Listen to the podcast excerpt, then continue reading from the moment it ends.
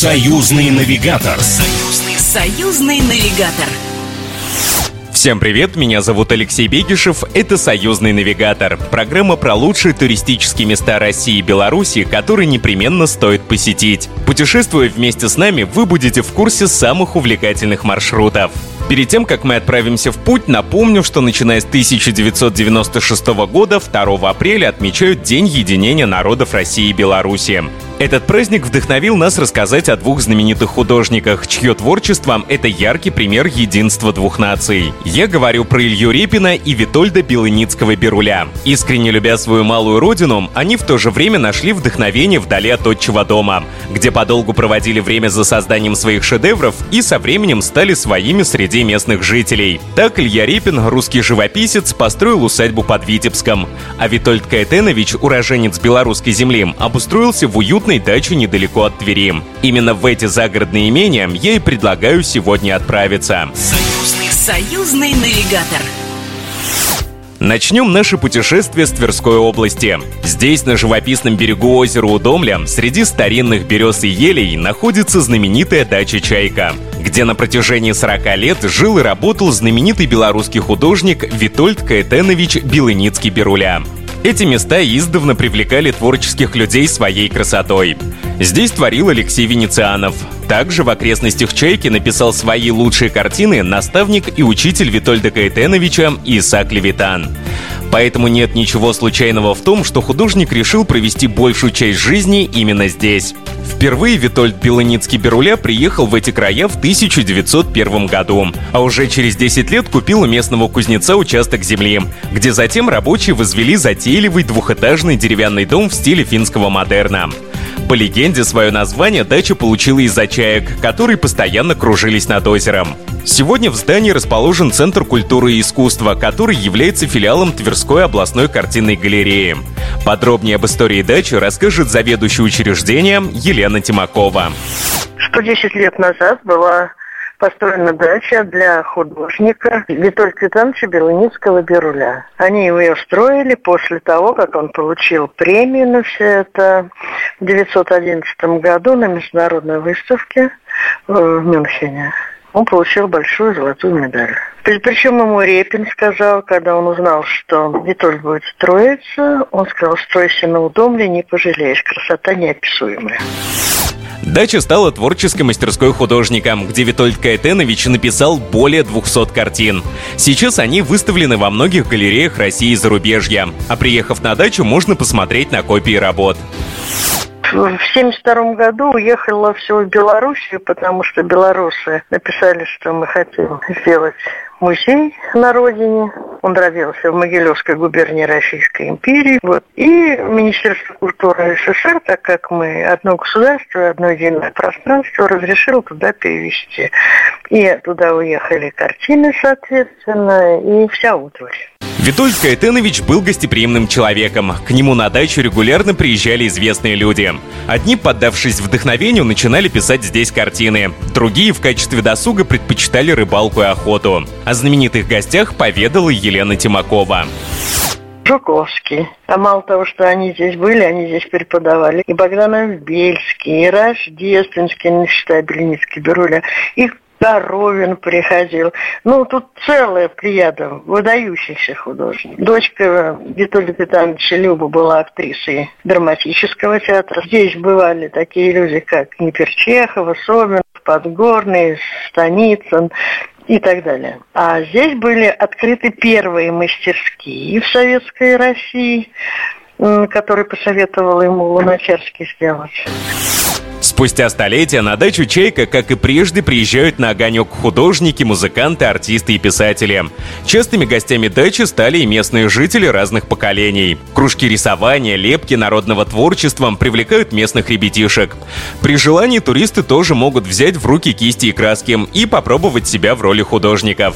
Часть залов музея занимают постоянные экспозиции. Они посвящены хозяину дома, а также другим творческим личностям, которые связаны с Удомельским краем. Также здесь регулярно проводятся выставки тверских, московских и петербургских художников.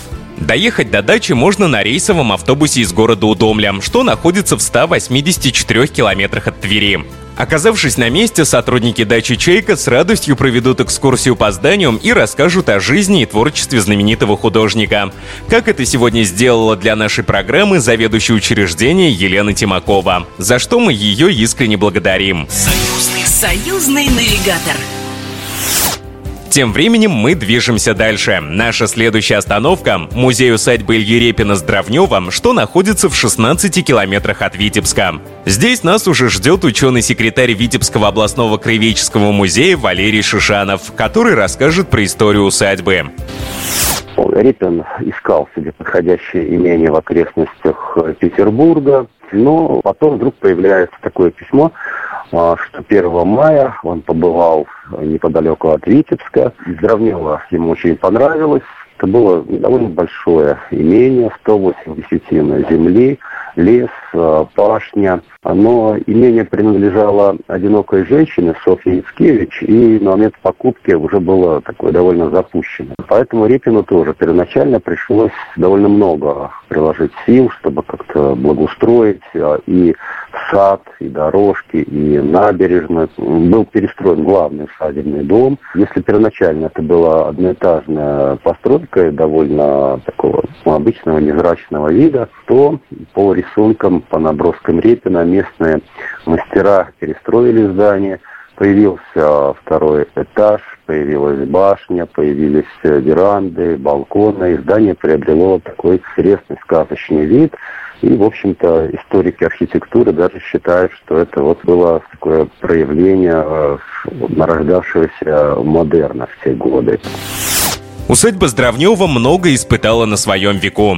От первоначальной постройки до наших дней практически ничего не осталось. Главный усадебный дом, где сейчас находится музей, восстановлен по сохранившимся эскизам и рисункам художника, а также по воспоминаниям тех, кто когда-то бывал здесь в гостях. Причем отстраивать здание пришлось дважды.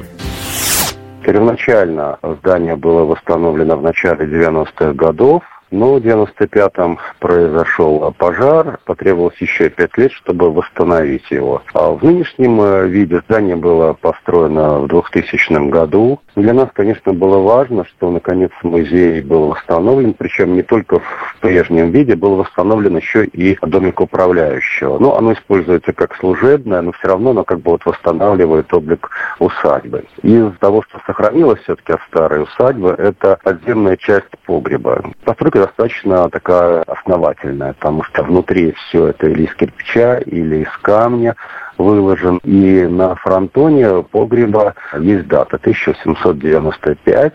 Ну и, в общем-то, это дата окончания строительства. А из других объектов сохранился а, пруд. А пруд тоже благоустроен, вот, придает особую ауру усадьбе. Илья Репин провел в Здравнево 8 летних сезонов с 1892 по 1900 годы. Сегодня в музее представлено множество экспонатов, которые рассказывают о жизни великого художника. В том числе можно увидеть и оригиналы его работ благодаря а, потомкам у нас появилась довольно хорошая коллекция материалов, связанных с Репиным. Это и письма, это и открытки. Поданных работ у нас немного.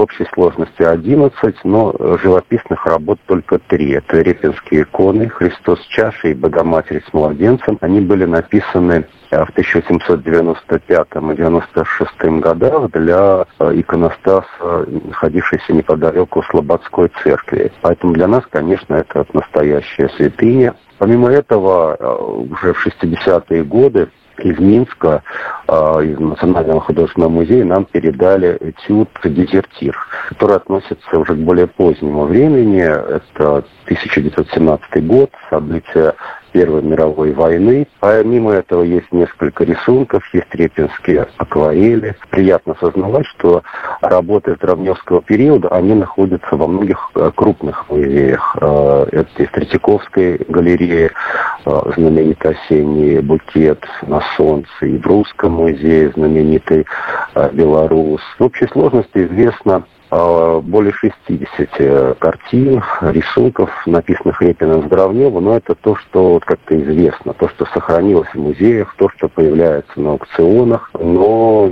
я думаю, что их, конечно, было гораздо больше. Доехать до усадьбы Ильи Репина лучше всего в составе туристической группы на заказном автобусе или на личном автомобиле, так как прямого сообщения из Витебска пока нет. Билет для взрослых, если переводить на наши деньги, будет стоить чуть меньше 500 рублей, для детей около 250.